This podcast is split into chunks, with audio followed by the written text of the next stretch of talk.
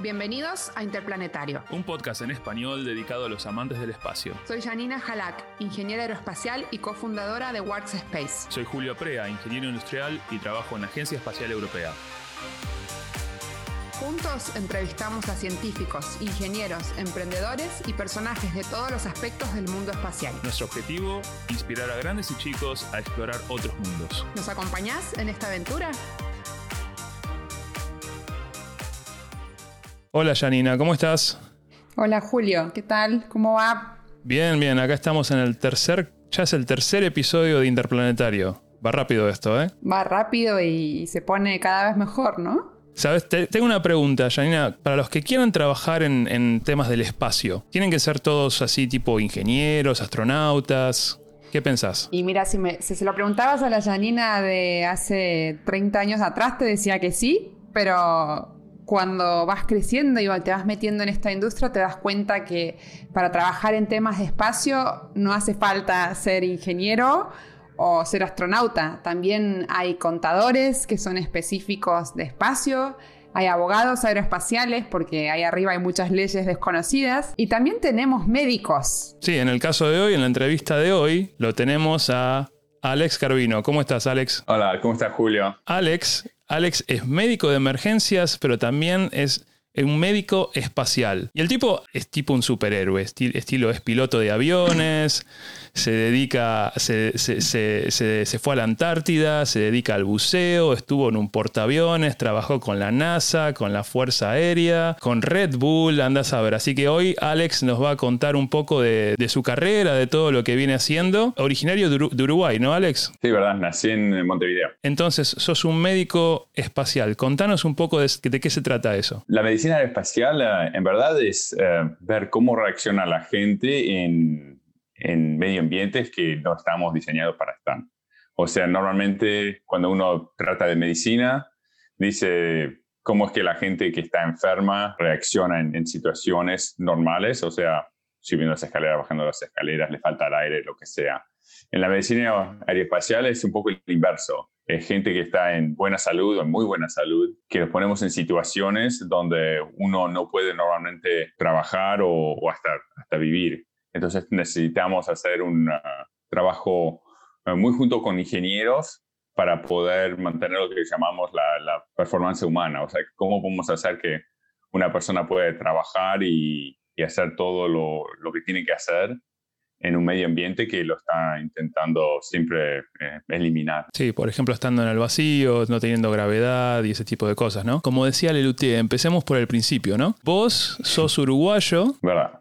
y anduviste por no sé cuántos países. Contanos un poco, de, un poco de tu infancia, de cómo empezó este interés por los temas del espacio. Contanos un poco de esa trayectoria de cuando eras chiquito. Tenía un tío que vuela aviones, todavía lo está volando aviones en Punta del Este, carteles y publicidad aérea.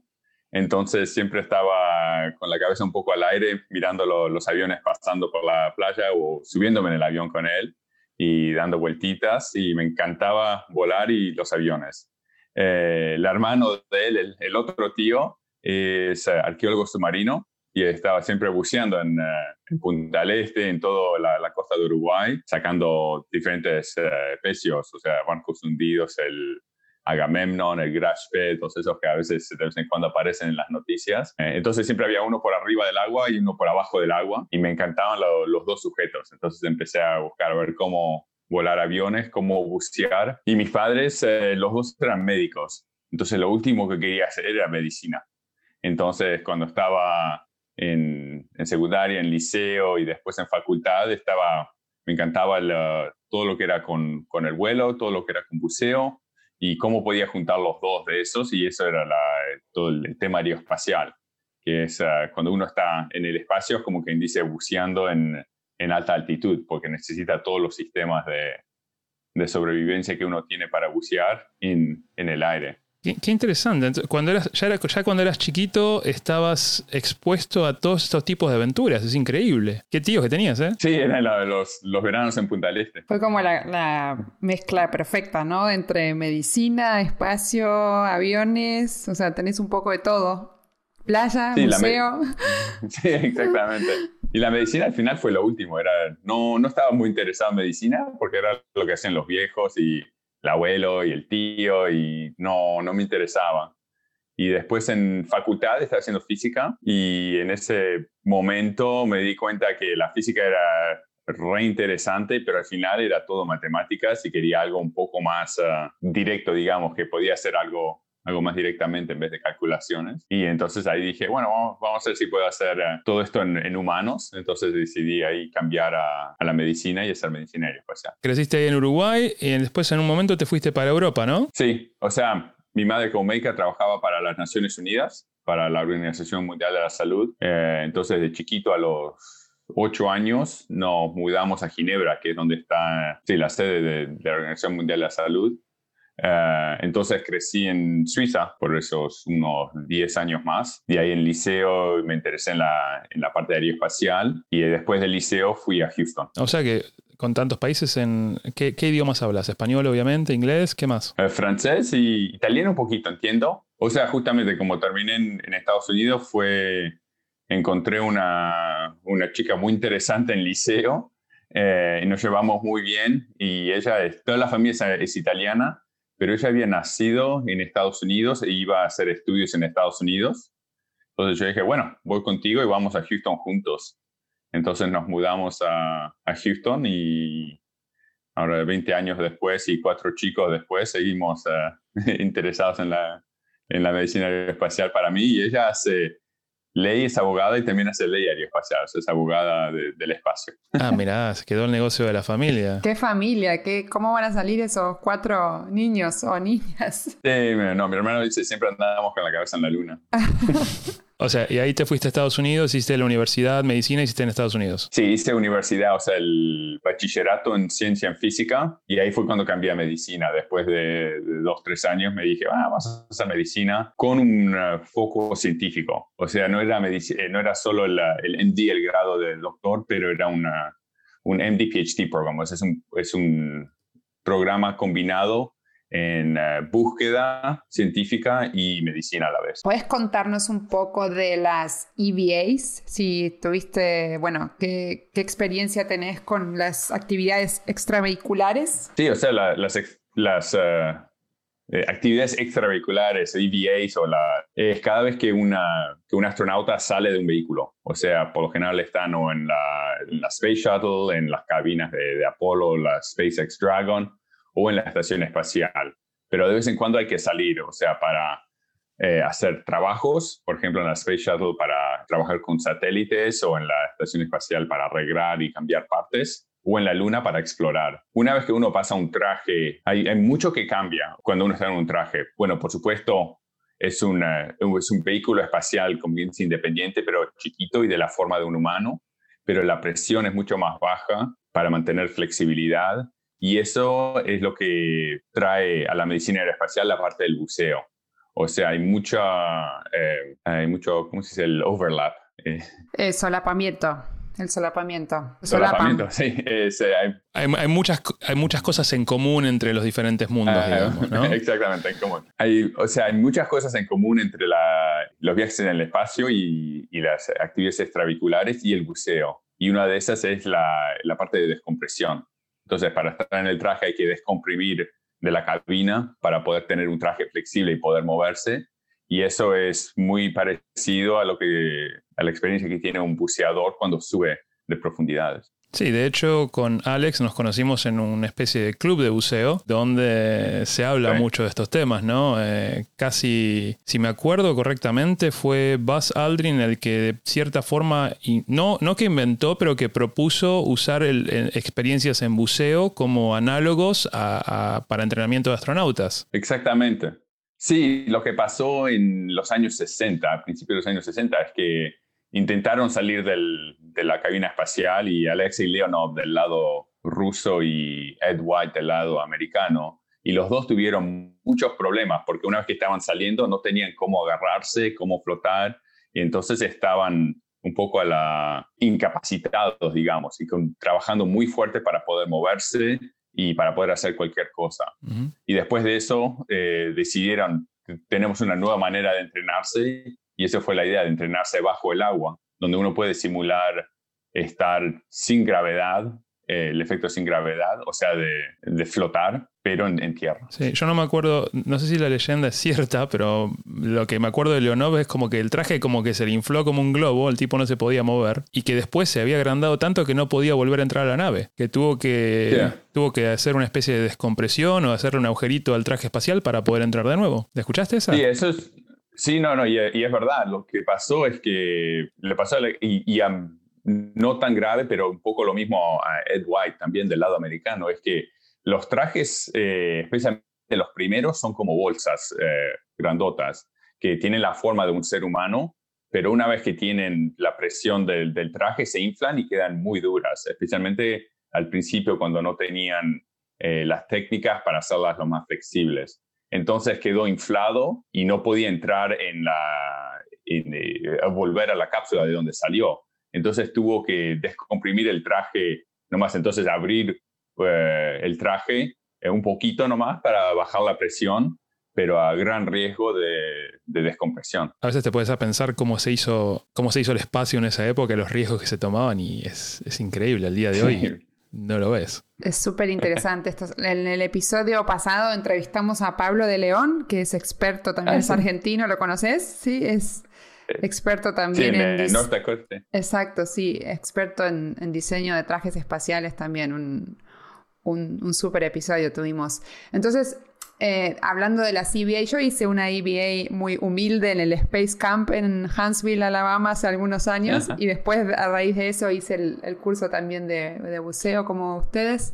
¿Has tenido la posibilidad ahí en Houston? Están las, las piscinas para, bueno, para hacer todo el entrenamiento de los astronautas. ¿Has, has tenido posibilidad de trabajar ahí, de hacer pruebas? Sí, sí, justamente con el, eh, el foco de, de, las misiones Artemis, o sea, el foco a volver a la Luna, eh, tenemos que pasar de caminatas espaciales, o sea, EVAs en cero gravedad, digamos, flotando en la estación espacial, a lo que llamamos las, eh, las exploraciones planetarias, o sea, Marte y la Luna, donde uno está caminando.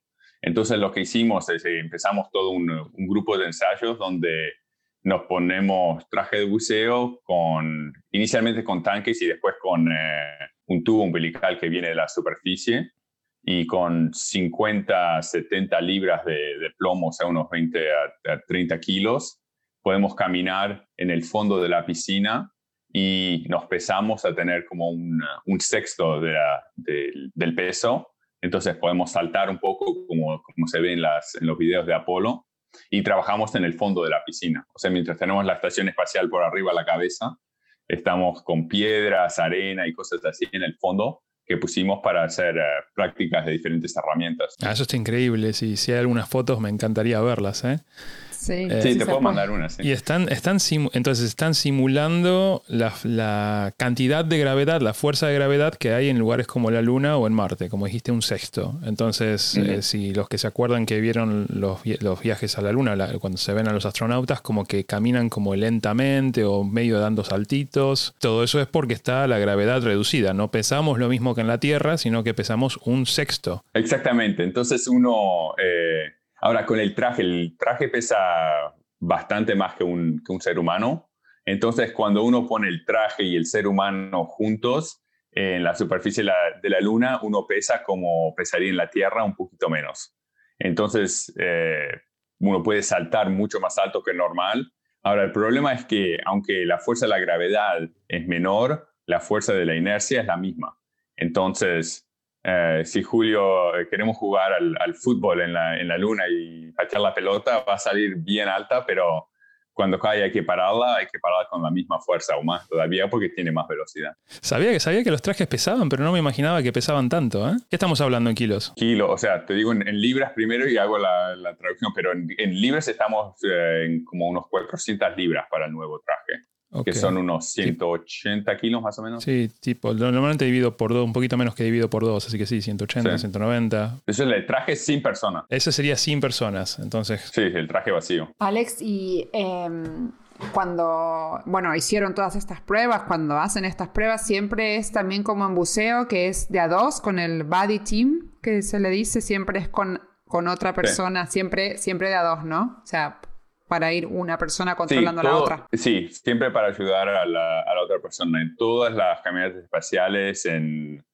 eh, después de la primera, digamos, en, en, las misiones Gemini, o sea, todas las de Apolo y de la estación espacial, todas siempre son con dos. Hubo una con, con tres una vez en, en la shuttle, pero nunca con una persona porque siempre si uno necesita ayuda, necesita que rescate de, otra persona y eso es parte de lo que también estamos trabajando, es cómo podemos eh, hacer rescates de, personas en la luna y cómo uno puede ayudar al otro si se cae, si se Lo simulan, hace mucho, mucho trabajo de simulación, supongo. Eso todavía está eh, empezando. Ahora, el traje está en diseño final, digamos, entonces no tenemos el traje finalizado, tenemos prototipos, entonces tenemos trajes prototipos o si no, por ejemplo, en la piscina eh, podemos poner una persona en el traje de y eh, la otra persona en, eh, en, equipo de buceo o dos personas en equipo de buceo y eh, trabajar con las herramientas, los guantes y cosas así. Alejandro, quería volver un poquito y estamos hablando de, de, de, los, digamos, de los trajes y las caminatas espaciales, pero quería preguntarte también un poco qué nos pasa a nosotros los seres humanos cuando estamos en el espacio. Cuando estamos en el vacío lo puedes describir, supongo que es casi muerte inmediata, no lo sé, me lo puedes explicar. Pero también quería saber un poco a largo plazo, por ejemplo, los efectos de no estar en, gravedad o eh, ese tipo de cosas. Sí, empezando, digamos, por lo, lo, que es más, eh, más rápido, lo que lastima más rápido, lo, lo más lento. Digamos, lo primero es cuando uno empieza a, cuando uno empieza a subir, digamos, la presión cae. Entonces, como los aviones a alta altitud, uno siempre sabe que están las, eh, las mascaritas de oxígeno que pueden caer. Entonces, subiendo en altitud, cuando uno pasa los 30, 40 mil pies, o sea, 10, 13 mil eh, metros, ya empieza a necesitar bastante eh, el oxígeno suplementario, o uno pierde el conocimiento en unos 20, 30 segundos, digamos, depende en la altitud. O sea que en la punta del Everest estamos todavía con suficiente oxígeno. Al límite. Al límite. Y eso es, y eso es quedándose quietito en un, eh, en un cockpit, digamos, cuando está uno con, con mochilas y trepando una montaña, pues necesita oxígeno. Entonces es por eso que casi toda la gente que va al Everest usa oxígeno, aunque hay algunos que pueden entrenarse con mucha preparación a poder eh, adaptarse a la hipoxia, pero lleva eh, semanas y no meses. Y este, en nuestro caso con, con los cohetes, eh, uno está en el espacio en ocho minutos. Sí, no hay, no hay, mucho tiempo para adaptarse, ¿no? Para adaptarse, exactamente.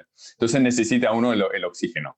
Y el oxígeno, cuando uno sigue subiendo, subiendo, subiendo, la presión baja, necesita el oxígeno presurizado, o sea, para forzar el oxígeno, como uno ve en los pilotos de, de aviones de casa que tienen las máscaras. Y si sigue subiendo, hasta eso no es suficiente y ahí es cuando uno necesita un traje de presión Normalmente usamos el límite de unos 63 mil pies, eh, que son eh, como 20 mil metros de altura, y a ese punto la presión es tan baja en el medio ambiente que el agua de nuestro cuerpo, que está a 37 grados, empieza a hervir. Y eso se llama el ebulismo. O sea, es cuando en las películas muestran la, sangre que empieza a, hervir. Y eso es lo que pasa es que la presión es tan baja que el, se convierte en líquido. Cuanto menos presión hay, el punto de ebullición del agua también baja. Exactamente. Y eso es a presión, de, a temperatura del cuerpo, es 47 milímetros de mercurio y eso es el equivalente a unos 63 mil pies. Entonces, más de eso, eh, uno empieza a, a burbujear. Y, y, hubo casos en, en, humanos en tierra, en simulaciones, donde pasó y Hubo lesionados, hubo algunos que, se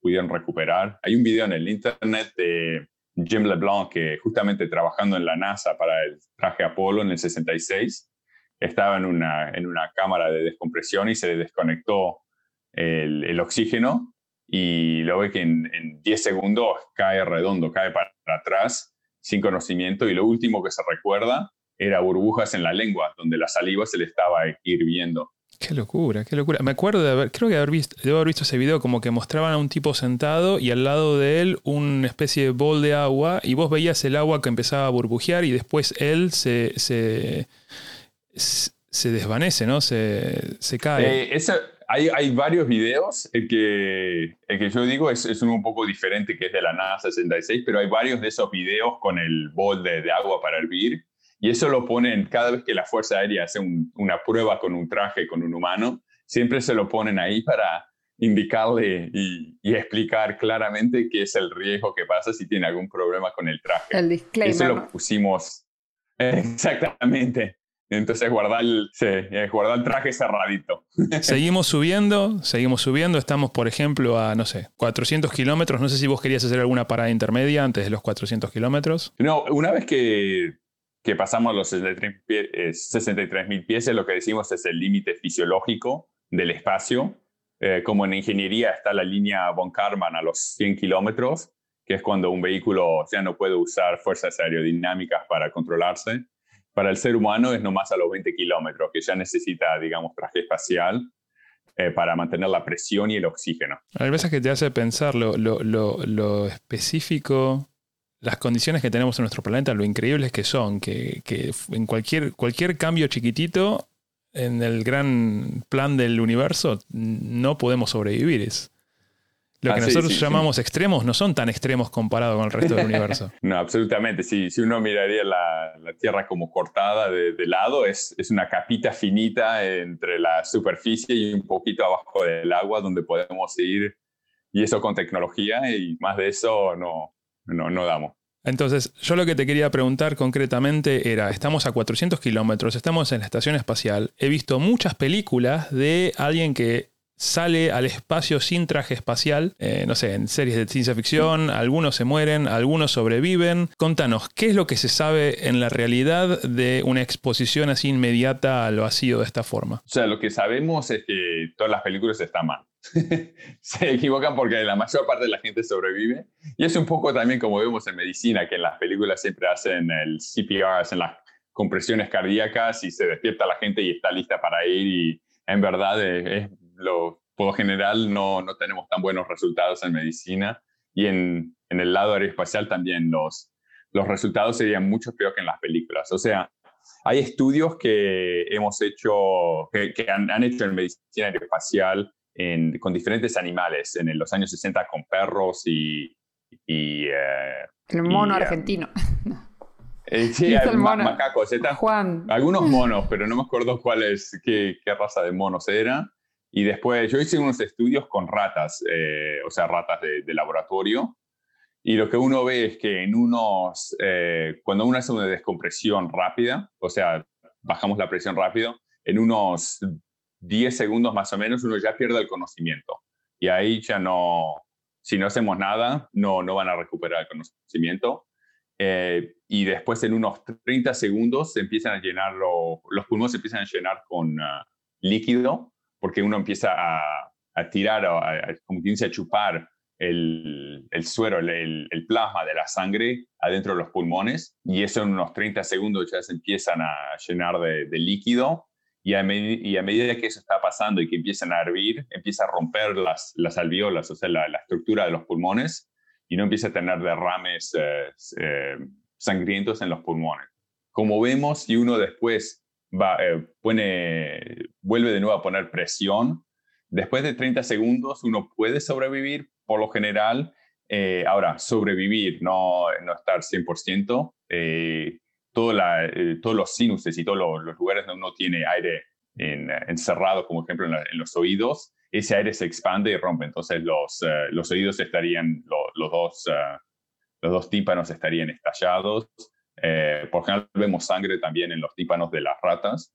Y si uno está más de un minuto, ya para el, el, el, corazón ya ha parado y más de un minuto y medio no, no, no sobreviven. Qué impresión. O sea que si quiero saltar de una nave espacial a la otra sin traje, lo tengo que hacer en 10 segundos. Básicamente. al, máximo. al máximo. bueno. ¿Cómo? Yo tengo una pregunta. Em, hace, hace un tiempo en, bueno, en la ISU, en la International Space University, había venido un médico también de espacio que él se encargaba de toda la parte como de la selección de los astronautas, ¿no? Y me acuerdo que en una, clase que había dado, había hablado y había hecho mucho énfasis en, todo lo que es el, team building, ¿no? En toda la psicología, cómo afecta la psicología a las personas, ¿no? aislaban a algunas personas, querían ver ahí quién era el, el alfa, digamos, quién era como, o sea, como para hacer la, la selección. Acá en tu caso, ya esa gente ya ha sido seleccionada, o sea, hay gente que ya eh, va, va a trabajar, ¿no? Como astronauta, va, va a hacer ese tipo de cosas. ¿Ves cosas que decís, mm, no, esta persona no, no debería viajar, no debería hacerlo? Eh, ¿Se, ¿Se notan ese tipo de cosas o se ve como cooperación con la gente que ya ha sido elegida? cómo, cómo funciona un poco, ¿no? La... Sí, eso, toda la, la parte de selección es, uh, eh, está hecha justamente para identificar no solo la gente que está en buena salud de un punto de vista físico, pero también mental. Entonces, todo eso ya todos son extremadamente profesionales y además vienen de un, de un grupo, son seleccionados de un grupo que ya tiene mucha selección en sí misma. O sea, muchos son pilotos militares, o, científicos donde ya han trabajado en, en lugares donde hay altos riesgos eh, y la necesidad de trabajar en equipo. Entonces eso no, no sé, son todo, todos los grupos son muy profesionales y también el grupo que trabaja en tierra también, que trabaja en, en el grupo de misión, del Centro de Control de Misiones, también muy profesional y es todo para, siempre todo el mundo tiene el objetivo final que es una misión segura y que, todo pase bien y con los resultados que uno quiere tener. Entonces, no, no hay mucha competición o, rivalidad entre, los, entre, entre, entre las operaciones, digamos. Es un grupo muy chico también. Digo, hay, solo unos 45 astronautas más o menos, o sea que no es, eh, no es que es un grupo tan, tan grande. ¿Cómo o qué se sabe o qué se puede contar de, de, esto de, a ver, eh, Elon Musk y mucha otra gente quiere ir a Marte eh, o quieren ir a la Luna y se habla de mil cosas, ¿no? Desde arquitectos que hacen sus, em, sus em, habitáculos, digamos, sus módulos lunares, pero eh, nadie habla de, o, sea, o se habla poco de, la reproducción humana en otros lugares, ¿no? Se han...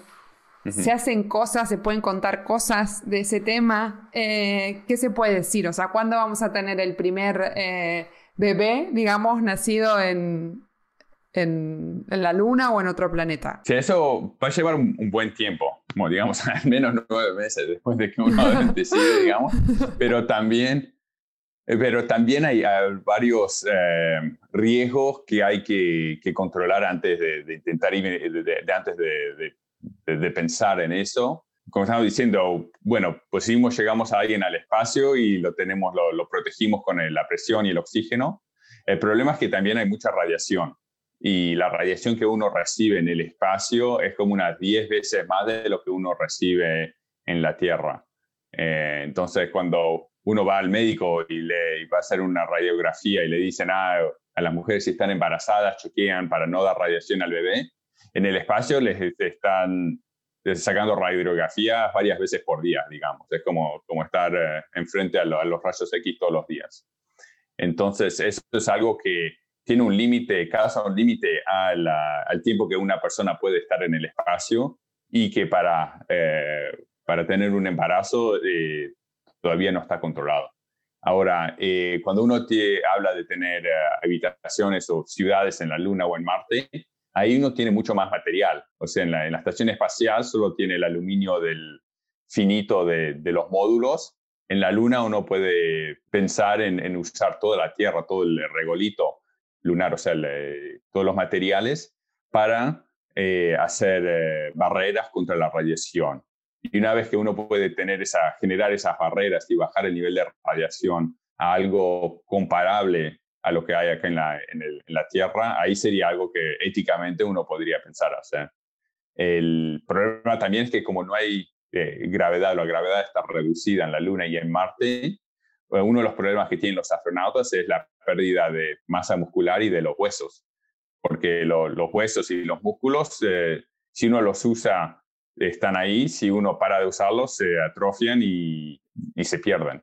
Entonces, todavía no sabemos cómo un feto que no tiene tantas demandas en, el, ah, en, los músculos y en los huesos podría generarse. Y eso es algo que no sabemos porque tenemos mucha información a una gravedad y tenemos mucha información de la estación espacial a cero gravedad, pero no sabemos entre medio cómo es eh, la reacción.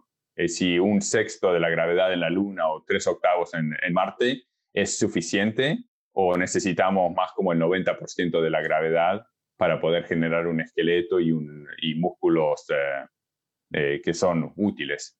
Entonces, muchos, tendrá que empezar con varios animales en, en los diferentes lugares. En... lo que es la ciencia ficción, hay muchas veces que veo que ponen cuando los humanos crecen en Marte son más altos porque hay menos fuerza de gravedad y te puedes desarrollar. No, no, no sé, no lo sabemos claramente. Entiendo que hubo algunos experimentos de desarrollo fetal de animales, no de humanos, en la estación espacial. ¿Hubo algún experimento así creciendo ratas o pececitos o lo que fuera? Eh, hay, hay, diferentes eh, experimentos y de eso no, no estoy al tanto de todo. Sé que también hasta en los años 70 los rusos mandaron una, un sistema en, en un de Cosmos donde tenían ratas en una trífuga y otras que estaban en cero gravedad para comparar esos efectos. Y eso es algo que en verdad es una pena porque la estación espacial iba a tener un módulo de, gravedad artificial donde tenían una, una, pequeña centrífuga, no para seres humanos, pero para animales, donde uno podría hacer estos estudios y puede poner en las diferentes velocidades, simular eh, gravedad artificial a los diferentes niveles, de un G, o sea, el equivalente de la superficie en la Luna, en, en la Tierra, y bajar a todo lo, eh, bajando la velocidad, hacer todo eso, eh, hacer todos los, diferentes niveles y ver dónde es que los huesos reaccionan a la gravedad y los músculos reaccionan a la gravedad para ver qué es lo necesario, lo mínimo para desarrollarse. Estamos hablando de la gravedad y el desarrollo el desarrollo de los organismos, ¿no? Pero también, ¿cuáles son los efectos de esta? Vos lo nombraste en su momento lo de los músculos, obviamente, con los astronautas. Pero entiendo también que la falta de gravedad te, deteriora la visión, también te tenés que de golpe una desconexión entre tu sistema del equilibrio. Sí, por supuesto. Hay, esas son dos partes diferentes. O sea, la, eh, la parte del desequilibrio es porque como nuestro sistema de vestibular, o sea, del oído interno, nos dice dónde está eh, la Tierra, dónde es para arriba, dónde es para abajo, y cuando giramos la cabeza, si estamos girando a la izquierda o a la derecha.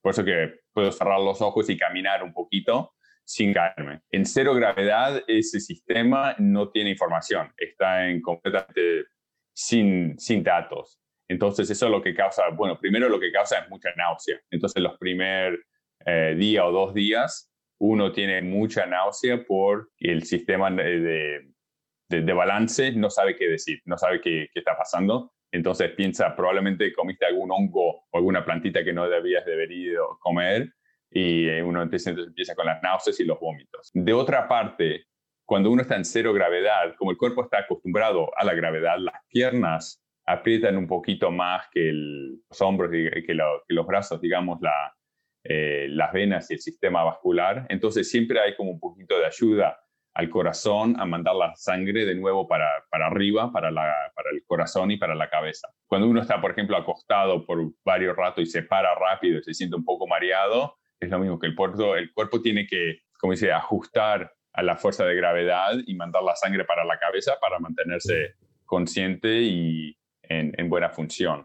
Cuando uno está en cero gravedad es el equivalente a estar acostado con la cabeza para abajo como unos 7 grados. Entonces, si uno se acuesta en una cama en una plancha y pone unos ladrillos abajo de los pies, eso es el efecto más o menos de estar en cero gravedad para el cuerpo, de un, punto eh, vascular. Y eso que causa, por supuesto, uno pensaría que se tiene un poco de dolor de cabeza y se le llena la cabeza de, sangre, digamos. Y eso es lo que pasa, es que tiene una, lo que decimos una, un trastorno de, de líquidos del cuerpo hacia la cabeza entonces, después podemos ver hasta eh, las fotos de, astronautas cuando apenas llegan, se ve la cabeza está, tiene la cara bien hinchada, como gordita. Se les ve, se les ve como los cachetes más gordos. sí. tienen los cachetes gordos y las piernas finitas. No, no, de esto que estás hablando, eh, se hizo el estudio con los gemelos, ¿no? Los astronautas Kelly, ¿no? Uno que estuvo un año en la ISS y el otro que estuvo, bueno, un año en en tierra haciendo diferentes actividades, digamos, ¿no? De, eso se ha... ¿qué, conclusiones así se, extrajeron de, esa, de ese experimento que hicieron. Sí, eso eran los, astronautas Mark, que quedó en la Tierra, y Scott, que fue a la estación espacial. Los dos son astronautas y habían volado nunca juntos. Sí, pero son gemelos. Cuando Scott hizo la misión de un año, Mark quedó en Tierra y lo que hicieron era también muchos estudios eh, de la reacción genética. O sea, estamos hablando de inicialmente de cosas que podemos observar, como los cachetes se le inflan, pero también lo que vieron y lo que notaron es toda la de los trastornos genéticos, que uno ve cómo el cuerpo se está adaptando a falta de gravedad y al espacio. Y esos todavía están, están publicando. Por el momento lo que han identificado los diferentes genes que están activándose o, desactivándose, pero ahí de pasar a, tratamientos o algo, todavía falta un, claro, pero falta un poco. todavía no han, no han, dado mucha información, ¿no? Más allá de lo, lo, visible, ¿no? Lo, esto de los cachetes y todo eso, pero no, no hay mucha información que hayan, se hayan publicado, ¿no? Sobre los resultados como, no sé, más significativos. Este estudio eh, eh, fue reciente y tenemos muchos estudios del pasado, entonces mucho de lo que pudieron observar era lo lo que eh, ya hemos observado en, en no gemelos, digamos, porque siempre todos los astronautas están parados a mismos antes y después de la misión. Entonces tenemos muchos datos de los astronautas antes de subir, eh, antes de ir al espacio y después cuando vuelven, cómo recuperan. Y una de las cosas que pudieron observar es que justamente hablando de la parte mujer, es que haciendo ejercicio y los astronautas hacen unas dos, dos horas y media por día de, ejercicio, pudieron notar que pueden mantener la masa esquelética y la masa muscular, pero lo que sí vieron es que todavía hay cambios genéticos y que hay, como dice, una reestructura de los huesos, donde aunque pueden mantener la cantidad de, calcio y la masa de hueso, la estructura parece todavía cambiarse un poco ah, al nivel que no es probablemente tan fuerte como un hueso normal. Entonces uno puede hablar de, como quien dice, de, osteoporosis o de los ancianos con los huesos que están un poquito más finitos y más, eh, y, más débiles, que esto había un riesgo que no está completamente cerrado. Y eso lo vemos a los meses de estar en el espacio y, verdaderamente más todavía como al, año. los buenos resultados que vinieron de eso es que después de unos seis meses tiene tendencia, los cambios tienen tendencia a, a enlentecer entonces, eso es lo que nos dice que para un viaje a Marte, donde tenemos un traslado con la tecnología actual de unos seis a nueve meses para ir de Tierra a Marte, que con las técnicas que tenemos por ahora, podríamos llegar a Marte más o menos en buena salud. Ahora, una vez que aterrizan en Marte, llevaría al menos uno o dos días para eh, aclimatizarse, adaptarse a, a, Marte, pero pensamos que no, no se le van a romper los huesos o romper la cadera apenas llegan a Marte y se caen. Además estás a un tercio del peso. Sabes que este podcast es el podcast hermano de... Hay una versión en inglés que se llama Interplanetary Podcast, ¿no? Y el otro día estábamos haciendo un episodio sobre las diferentes arquitecturas para misiones a Marte. De Von Braun, de Subrin y ese tipo de gente. Y una de las cosas que, que mencionamos es que uno de los, uno de los grandes puntos digamos, débiles de, las arquitecturas actuales es lo que vos mencionaste antes, los efectos de la radiación. Sí, exactamente. ¿no? Del tema, del punto de vista de la ingeniería, se ha hablado de, crear, por ejemplo, los, el, ambiente donde viven los astronautas, ponerlos, digamos, protegidos por, no sé, los tanques de, los tanques de combustible o algo que actúen como, como especie de escudos contra la protección, eh, contra la radiación. Pero lo que te quería preguntar concretamente con esto de los temas eh, de, viajes más allá de la, Tierra, por larga duración, los efectos de la radiación, dos cosas. Que del punto de vista de ingeniería, como te dije, hay muchas ideas, pero quería saber si del punto de vista de la medicina, ¿qué se discute? No sé si existe alguna, alguna idea para algún, no sé, alguna pastilla contra la, la antirradiación. Y por otro lado, también te quiero preguntar los Efectos concretos de la radiación. ¿Qué quiere decir la radiación? ¿Qué, es lo que te, qué quiere decir cuando te expones a la radiación? Sí, eh, voy a empezar por la segunda. Entonces, eh, o sea, los efectos de la radiación, bueno, hay, hay varios y depende también de la dosis y, todo eso, pero en general lo que hace la radiación es que tienes partículas de, alta velocidad, eh, pero subatómicas que rompen la DNA, entonces rompen la estructura de las células. El ADN. Eh, la, el ADN, sí, no el ADN. Cuando uno rompe el, ADN, el cuerpo lo, intenta recuperar y arreglar. Si tiene mucho daño, la célula que, tiene el ADN roto dice, hace lo que se llama la apoptosis y eh, hace como un suicidio celular. Pero el problema es que si los mecanismos, si los daños son eh, extremos, el cuerpo intenta recuperar el, ADN roto y tiene diferentes mecanismos. Algunos no son tan buenos como otros. Uno es como quien dice, agarra un pedazo del otro pedazo, lo junta y esperemos que, funcione. En, ese, en esas situaciones, lo que pasa es que tiene, eso puede generar nuevos genes o romper genes que son necesarios y eso es lo que puede causar eh, cánceres. Entonces, lo que vemos es en las células que se replican lo más rápido, que tienen, eh, o sea, más eh, sensibilidad a roturas de ADN, es donde los riesgos son más altos y, por lo cual en eh, los linfocitos, o sea, el sistema inmunitario y, y los linfocitos, o sea, tener leucemias o, o linfomas es uno de los riesgos más grandes que uno tiene para exposiciones a largo plazo. También genera bastante inflamación, entonces también lo que estamos viendo es, eh, o estudiando, son los riesgos de arteriosclerosis eh, cardíaca acelerada debido a la radiación. Y eso hay varios estudios que están en, diferentes fases, en diferentes eh, universidades alrededor del mundo, donde miran eso. Lo que, eso termina siendo es, es, uno, dice que el riesgo e, es, alto y que hacer más búsqueda en, en cómo tratar eh, y, y, manejar los, los cánceres es importante. Y, es una, y eso quiere decir que la, estación espacial y la Luna puede ser un, un, lugar para aprender más de cómo funcionan los cánceres y hacer eh, búsqueda médica. Del otro lado, quiere decir que es muy difícil de intentar curar, porque uno tendría que saber cómo curar todos los cánceres para poder decir que la radiación no es un problema. Entonces, desde el punto de vista médico, la mejor manera de, de tratar la, la, radiación es de prevenirla entonces de poner más, más protección y más masa. Entonces, entonces de arreglarlo. Del otro lado, los ingenieros dicen lo, lo, que no tienen es masa y volumen y, y, energía. Entonces dicen, en vez de poner todo esto, le piden a los médicos que inventen una pilorita para curar el cáncer. Entonces, es, es esperando que el otro lo arregle. Por eso te lo estaba, te estaba pidiendo la pastilla antirradiación para que mis naves sean más, más, eh, sean, sean más ligeras. Sí, la pastilla es muy fácil, son cuatro toneladas de, hidrógeno líquido. ¿Cómo, ¿Cómo, es trabajar con, con, ingenieros, Alex? Ya que lo mencionabas, te lo íbamos a preguntar antes, pero ¿cómo es trabajar con ingenieros? ¿Cómo, cómo es esa dupla? Eh, muy interesante, es un mundo aparte. Eh, o sea, los ingenieros están tienen números donde trabaja, eh, por ejemplo, digamos una pieza en el traje espacial. Queremos hacer una pieza, una, digamos una válvula para la, presión del traje.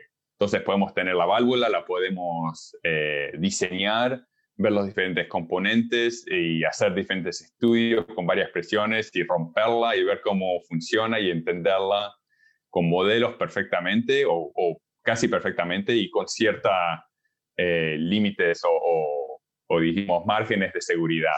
Y los, y los, eh, los ingenieros ahí se, giran a los médicos y dicen, bueno, y, eh, y, el humano que lo ponemos, ¿qué presión le podemos poner? ¿Cuándo, qué rápido le podemos cambiar la presión? ¿Cuánto oxígeno necesita? Y todo eso. Y desde el punto de vista médico es, depende. Entonces, ningún ser humano es idéntico al otro. Podemos hacer eh, descompresiones donde 100 personas tienen cero problemas y la 101 persona tiene un accidente de descompresión eh, en el cerebro que lo, puede dejar paralizado. La reacción al oxígeno, la, uh, la, tendencia, la resistencia al dióxido de carbono que se puede acumular en, los trajes varía mucho de, persona a persona y en el mismo individuo varía diferentes días. Entonces puede ser que uno esté sin problemas un día y hacerlo 50 veces y la 51 vez no le sirve y tiene problemas. Entonces, los modelos de, parte del punto de vista humano son mucho menos, eh, digamos, precisos y con mucho más variación. Entonces, siempre es un poco un una, una lucha en decir que no, no es una, una bolsa de, de, carne que ponemos en el, en el, traje y hace lo que debe. Y, y explicar eso y, darla, y, y, compartir los modelos y la información es una de, las cosas que tengo que hacer todos los días para eh, educar e intentar traer, encontrar soluciones que, que sirven para todos. ¿Ves? Por eso a nosotros los ingenieros nos gustan tanto los robots. Sí, esto es como que dice hacer un, proyecto, pero todos los tornillos son diferentes, todas las herramientas varían, un tornillo es un poco más grande que el otro, uno va para la izquierda, otro va para la derecha, y tienes que armar un auto así.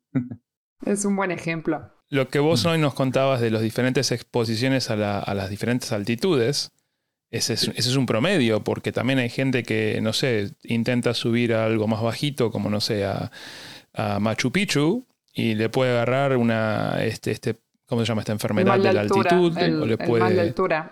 Y entonces, mal de altura, entonces, claro, eh, en diferentes humanos están adaptados a diferentes ambientes. Sí, y eso lo vemos eh, en, en, medicina de montaña y en Antártida también, donde el, polo sur está a unos 10.000 eh, pies, o sea, 3.000 metros de altura, pero como está en baja presión, está un poquito más, como unos 3.300 metros de altura equivalente.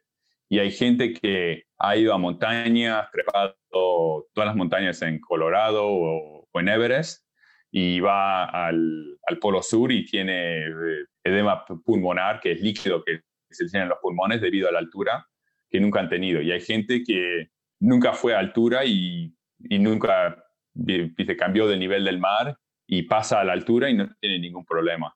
Y eso es algo que, de, nuevo, es difícil de predecir y no hay, eh, los modelos son estadísticos, pero me dice que un 20%, un 30% de la gente puede tener problemas, pero no sabemos quién va a ser y, para esa persona tiene un 100% de problemas, no es que tiene 20% de problemas. Sí, sí, no lo puedes decir por anticipado. Exactamente. Sí. Pero vos justo mencionaste la Antártida, vos estuviste en la Antártida. Estuve dos meses con el equipo médico en, eh, eh, McMurdo, que es la base eh, al, nivel del, mar en la costa, y después en el, en el Polo Sur, que es en el medio de, Antártida. contanos un poco de esa experiencia, suena súper interesante. Sí, eso fue eh, parte, justamente fue parte del programa de, entrenamiento de medicina aeroespacial, es de trabajar en medios ambientes similares, o sea, análogos al espacio. Entonces trabajamos con los grupos de buceo y trabajamos también con grupos de altitud y de, la Fuerza Aérea y uno de los grupos es el grupo de Antártida. Entonces, una de las maneras de entender cómo hacer medicina en el espacio es entender cómo uno hace medicina en Antártida, donde tiene pocos recursos, están dos o tres personas al máximo que pueden ayudar y con los medicamentos que uno tiene eh, a disposición. Entonces, no hay quirófano, no hay CT scanner, no hay nada de eso que uno está habituado en, en cualquier ciudad del, del mundo. Entonces, eh, fue muy interesante. Es, ah, la mayor parte de la gente y de, y de, las heridas era de cómo uno podría ir en un sitio industrial, porque siempre hay, hay, gente trabajando en el hielo, en construcción, en mantenimiento, entonces son cortes, fracturas y después también lo, lo normal que uno ve, como por ejemplo resfríos, cosas así también como estamos diciendo que los astronautas exitosos, toda la gente que va a pasa un proceso, por supuesto no tan agudo, pero pasa por un proceso de selección y aunque tengamos ese proceso de selección, igual cosas pasan y por lo cual uno tiene que estar, como que dice, preparado a todo. Una de las leyendas que escuché con respecto a esta preparación es quitarle el apéndice de manera preventiva a los astronautas y no sé si a los de la Antártida. No, ¿Es cierto siempre, eso? Esa es una discusión que siempre pasa. Eh, quitarle el apéndice a una persona que está en perfecta buena salud baja, por supuesto, baja el, riesgo de tener problemas de, apendicitis, casi cero, aunque uno puede todavía tener eh, una, una, apendicitis de lo que digamos de lo que queda del, del apéndice. Eh, es muy raro, pero uno puede pasar. El problema es que una vez que uno abre un, el abdomen de una persona y empieza a correr cosas y a mover cosas y a, cortar cosas, ese abdomen nunca vuelve al 100%. Entonces, aunque uno baja el riesgo de apendicitis, uno aumenta el riesgo de tener eh, obstrucción eh, intestinal. o sea, que se llama una small bowel obstruction, una obstrucción del intestino pequeño. Y eso eh, puede ser tan serio o más serio que una apendicitis. Entonces, no, no es gratis quitar el apéndice, entonces baja el riesgo de un lado, pero los aumenta del otro. Entonces, al fin y al cabo, no vale la pena hacer eso en la gente que está en buena salud. Pero se hacen cosas como, no sé, quitar la muela del juicio, algo, algo de eso para los astronautas. un examen del dentista, por dentistas es parte de la selección para los astronautas y para ir a Antártida. Eso es parte de, de los exámenes. Sí, sí, si hay algún problema, si hay alguna muela que tiene un poco de infección o unas caries, eso hay que arreglar todo eso antes de ir, porque una vez que está, que está en, en el lugar remoto, sea Antártida o en el espacio, no hay, no hay muchas opciones. Entonces, eso sí. O tenemos que empezar a entrenar a algún dentista como astronauta. Y los astronautas tienen entrenamiento médico básico y parte de eso es cómo sacar una muela. Oh, wow. Alex, antes mencionabas eh, los, los lugares análogos, ¿no? Hay, hay mucha gente preparándose como astronautas análogos. Eh, hay mucha como discusión de eso, ¿no? Hay algunos que dicen, no, no son astronautas, otros dicen, bueno, eh, sí, hay gente que se está preparando para cuando haya, bueno, regularmente, ¿no? La posibilidad de que todos vayamos al espacio de, manera civil, ¿no? No por una agencia espacial. ¿Qué, qué pensás sobre esos, eh, digamos, esas experiencias? Y la otra es si a vos te gustaría ser astronauta. O sea, todas esas experiencias en análogos hay hay, de todo un poco. Hay eh, desde gente que se pone con un bol de, pescaditos en la cabeza y sale corriendo para arriba diciendo que es astronauta, a eh, grupos que tienen trajes espaciales con sistemas de, térmicos, de regulación térmica y todo eso. Entonces, es difícil ponerlas todas a la vez juntas. En general, lo, los ensayos análogos y todas las experiencias análogas son muy útiles. La NASA usa eh, varias de esas. Una es una, un habitáculo eh, sumergido en, Florida que se llama Nemo. Sí, Nemo son las misiones. El, lugar se llama Aquarius, es la estructura y es la única que nos queda ahora. En los años 60 y 70 había varias en el mundo. Ahora es la única el único lugar donde uno puede vivir bajo el agua. Y después también hay exploraciones en, los campos de lava en Hawái. Eh, una que se llama High Seas es una de esas que tiene una, una estructura. Y después hay también en isolación, hay varias estructuras donde están donde ponen candidatos y pueden eh, quedar ahí hasta un año. Han hecho estudios de un año eh, cerrados ahí. Esos, sí, aislamientos, como por ejemplo el, Mars, Mars 500. Exactamente. Que había un chico, un chico colombiano, Diego Urbina, fue uno de los participantes. Quiero ver si lo conseguimos para, para el podcast uno de estos días y que nos cuente esa experiencia. Y del lado de la ESA también hacemos análogos en cuevas. sí, exactamente. Caves, que es uno de los análogos. Y hay y eso también es la, parte que es difícil de poner todos análogos en, un grupo, porque también tienen diferentes objetivos. Por ejemplo, el Mars 500 en el, en NEK en, eh, en Rusia es para la isolación. Eh, la ESA eh, hace los análogos en caves y eso es mucho más de exploración, o sea, mucho más vinculado a lo que sería una exploración en la Luna de los tubos de lava. Y también eso lo que hace es que tiene un cierto riesgo y eso eh, ayuda a asegurarse que uno tiene el, buen, ah, digamos, eh, foco mental o, la experiencia mental de, de, lo que es el riesgo de hacer una experiencia y de cómo comportarse en lugares donde uno no puede eh, hacer errores, donde un error puede tener causas muy o, o, efectos muy serios. Y después hay, hay otros donde es para practicar equipo, es para hacer ensayos de equipo o sea, no podemos tratar todo en el laboratorio, entonces algunos estudios van a, los campos de lava en Hawái para utilizar herramientas de, geología para ver si, eso, si esas pueden funcionar en, un modo en el espacio. Y después hay otras donde es una experiencia. Y eso es otra cosa que quiere decir que aunque pueden, algunas tienen valor científico y otras tienen, digamos, menos valor científico o menos utilidad, las que todas las que hacen, eh, que todos tienen en común, es que, es que incluyen a más gente que solo los astronautas a la experiencia y también hacen una, diseminación de esa información y de lo que es las experiencias en el espacio que tienen eh, mucho beneficio hasta los, no, hasta los no astronautas para educar al público. Y por ejemplo, diría que la, la experiencia, Yanía, que tú tuviste en, eh, en Space Camp. Yo cuando tenía dos años fui a Space Camp también y eso no, hiciste, hiciste, hiciste una experiencia análoga. Ahora, el, eh, ahí no es donde probablemente desarrollamos la última tecnología en trajes espaciales, pero es donde desarrollamos la, mentalidad científica en los niños y el interés en el espacio que nos genera los astronautas en el futuro. Entonces, eh, diría que aunque algunas no tienen mucho valor científico o, o tienen poca equivalencia a las misiones espaciales, lo que todas tienen es el interés eh, del espacio, de inspiración y de educación al público, que eso es, es 100% eh, necesario, porque podemos tener el mejor traje y las mejores herramientas, pero si no hay fondos, no hay interés ahí en el espacio, no, no, no va a pasar nada. El tema de los análogos es súper apasionante. De hecho, quiero tener algún, algún capítulo dedicado especialmente a los análogos. No sé si Alex vas a poder volver para ese, para ese capítulo.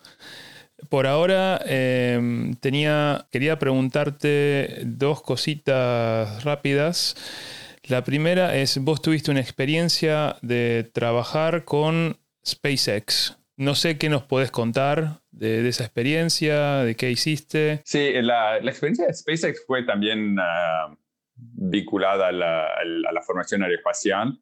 SpaceX es la, compañía que es el, por el momento es el líder en exploración espacial humana, es la única compañía privada que ha lanzado seres humanos al espacio. Y como la NASA es también una compañía eh, casi 100% de ingeniería. O sea, son, la mayor parte de la cultura es muy de, ingeniería y siempre poner el, digamos, el, eh, el, componente humano es siempre algo que es difícil de explicar a los ingenieros y que siempre necesita eh, un poco de tratamiento especial. Ahora que empezaron a, alargar seres humanos al espacio, tienen un eh, director médico, Anil Menon, que era un amigo y médico en la NASA, que trasladó al, SpaceX para ayudarlos a toda la implementación de, vuelos humanos.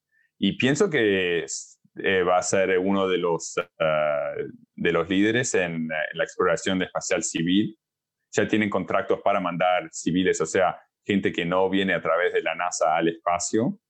Y eso es lo que, para mí, lo más interesante de todo eso va a ser que van a mandar, la gente que va a ir del punto de vista civil no va a estar con, eh, seleccionada al nivel que los, eh, astronautas están seleccionados. Va a ser selección por, eh, por digamos, por dólar. Claro. Sí, exactamente, por billetera. Y ya hubieron unos, me parece que estamos como a siete eh, lo que decíamos los turistas espaciales. turistas espaciales que compraron. Richard Garriott, eh, Anush Alzari, y bueno, no me acuerdo todos. Estaba, creo que el dueño del Cirque de Soleil. Y Dennis Tito, que fue dos veces, si no me equivoco. Eh, pues hay, hay, hay, varios, pero con seis, siete individuos uno no puede hacer mucho, muchos estudios médicos. Pero cuando estamos hablando de mandar cuatro a la vez, varias veces por año, ahí uno empieza a, a entender que que va a haber mucho más medicina aeroespacial y, digamos, más medicina que, parte aeroespacial. Como estaba diciendo antes, que la medicina normalmente es la gente de en, mala salud en un buen ambiente. La medicina aeroespacial, digamos que es una gente en buena salud en un mal ambiente. Ahora vamos a tener mala salud en mal ambiente y a ver qué pasa con, con eso, va a ser interesante. Ya te veo, ya, ya, te estoy viendo la sonrisa de cuánta información nueva vas a lograr con esto. Porque tenés razón, están, son todos superhéroes casi los astronautas, como lo seleccionan, ¿no? Entonces te empezás a tener gente más vieja, más, más, más gorda, más flaquita, o, o, cortos de vista, o lo que sea, y vas a empezar a tener toda esa información mucho más relevante con, con, en comparación con nuestra población, ¿viste? Exactamente. Y lo que uno dice es que la selección de los astronautas, en parte hay tanta gente. La última vez que tuve una selección había 18 mil aplicantes para nueve posiciones. Entonces, uno puede, tiene, la, eh, tiene el margen para poder elegir lo mejor, lo mejor, lo mejor de cada, entrenamiento, salud, lo que sea, puede, uno puede seleccionar la, mejor, eh, viste, una persona que tiene la mejor presión, el, menor riesgo cardiovascular, sin diabetes, sin nada de eso. Y porque tiene la... Eh, entonces nunca estudiamos todos esos efectos de lo que tiene todo el mundo en el, público, que, que, es común, todo eso nunca fue estudiado en el espacio. Y ahora que gente, digamos, no, no sé si las personas que van a ir al espacio lo podemos decir común, son comunes, pero digamos, no, de un punto de vista médico son más eh, normales, va a ser re interesante ver qué es lo que pasa con presión alta, con riesgo cardiovascular, con diabetes, con lo que sea en el espacio. Y, y hablando de gente que no es un poco de fuera de lo normal, Está bien, tuviste dos experiencias con estos tipos que se lanzaron desde la estratosfera en globos aerostáticos. Sí, eso fue, fue interesante. Esto es uno que, llegó en las noticias bastante. El primer proyecto fue el Red Bull Stratos, que fue donde Felix Baumgartner eh, fue en una cápsula chiquita eh, colgada a un globo de helio y saltó de 128 mil pies y hizo una caída libre, pasó la barrera del sonido, fue a Mach 1.27 eh, y aterrizó en, buena salud. Y después, unos dos años después, en el 2014, Alan Eustace, que en ese momento era uno de los vicepresidentes de Google. Entonces, ese era todo completamente secreto, era el, opuesto de, Red Bull. Hizo un salto y, una, una, estructura completamente diferente, o sea, un punto de vista de, de ingeniería, era un traje con todo en el traje en vez de una cápsula eh, y subió a unos 135.800 pies y también hizo una caída libre con una paracaídas de estabilización también para no girar durante la caída, que es lo que pasó en, Red Bull. Sí, aprendió de la experiencia anterior. Sí, y, y, mm. esos dos proyectos también pudimos aprender de hasta experiencias anteriores de los años 60, como estaba diciendo, de, de que no puedes abrir el traje cuando uno pasa lo, a cierta altura, y eso pasó en los años 60, hubo una, Nick Piantanida, que era un plomero de Nueva York, consiguió un traje espacial de los años 60 y un globo intentó largarse y se le abrió el, visor del traje. Todavía la historia es más complicada de, lo que tenemos tiempo, pero cayó, pudo bajar y, inconsciente y murió a los seis meses sin jamás recuperar el, sentido por la, por la exposición a la hipoxia por la altura. Entonces, estos dos proyectos fueron buenísimos, muy interesantes, mucho tiempo en el desierto en, en Roswell, en Nuevo México, donde se supone que están los aliens. No vi ningún alien, pero muy interesantes y ahí también, de nuevo, la protección a la hipoxia, al ebulismo, eh, cómo podemos tratar si hay una exposición con medidas nuevas de, de ventilación, que también estamos eh, viendo a ver si pueden funcionar también para el tratamiento del COVID y cosas así. Entonces, toda la, medicina es eh, muy interesante y, lo pone a uno en situaciones donde puede, puede buscar en diferentes medios ambientes soluciones que, uno no, que no son obvias. Entonces, como estaba diciendo antes, que el buceo y, el, y la experiencia y, la altitud al final se juntan, se reúnen en el espacio. Muchas veces también otras cosas en medicina se reúnen, como los tratamientos para eh, daños pulmonares que estaba diciendo con el bulismo, con los daños pulmonares que vemos con eh, neumonías o con COVID o cosas así. O sea que podemos decir que la investigación en el espacio sobre temas de medicina y muchos otros temas benefician el día a día de lo que tenemos en la Tierra también. Exactamente. Y una de las cosas es que en la, Tierra no podemos generar eh, ciertas, ciertas causas o ciertas situaciones que existen solo en, en, el espacio y de la misma manera en el espacio podemos ver cosas que vemos en la Tierra muy raramente, pero que en el espacio las podemos causar sin problema. Por ejemplo, las exposiciones al vacío en una cámara de vacío nos puede generar un daño pulmonar en, en animales de, de, de investigación que imitan muchos de los problemas que vemos con, con infecciones en la Tierra. Súper, súper interesante, Alex. Eh, la última, ¿te gustaría ir al espacio? Sí, sería divertido, sería muy, muy interesante, pero también es una, una carrera muy diferente donde tendría que poner al lado toda la búsqueda y todos los trabajos que, que hago para, para, dedicarse al espacio. Entonces, uh, eh, sería, estaría contento de ir al espacio, pero me encantaría seguir haciendo lo que estoy haciendo. Gracias, gracias por todo el tiempo que nos, que nos dedicaste hoy. Aprendí muchísimo de la medicina espacial. Eh, nos vemos y como te decía, muchas gracias por todo esto y si tenemos alguna pregunta de la audiencia ya te la vamos a hacer llegar. Por supuesto. Te la vamos a hacer, muchas gracias. La verdad que para, para mí los médicos ya están como en otro nivel, este es como otro más arriba todavía, o sea, es... Sí, muchísimas gracias. Muchas gracias, Alex. No, muchas gracias, un placer. Cerramos este episodio. Janina, si, si la audiencia nos quiere contactar, ¿a dónde puede ir? Pueden ir a interplanetario.org y si no, nos pueden mandar un mail a podcastinterplanetario.gmail.com y bueno, y si no, a nuestras redes. En Twitter yo soy arroba aprea. ¿Vos, Janina? Yo soy eh, en Instagram y en, y en Twitter arroba Space Little Girl. Así que ahí estamos. ¿Y vos, Alex, tenés alguna, tenés alguna red social? Ninguna red social, pero me pueden mandar un email o contactarme a través de Julio Janina y me llegan cualquier mensaje a mí y, y les respondo. Perfecto, muchas gracias. Un abrazo, chao. Un placer, chao. Bueno, hasta la próxima. Chao, chao.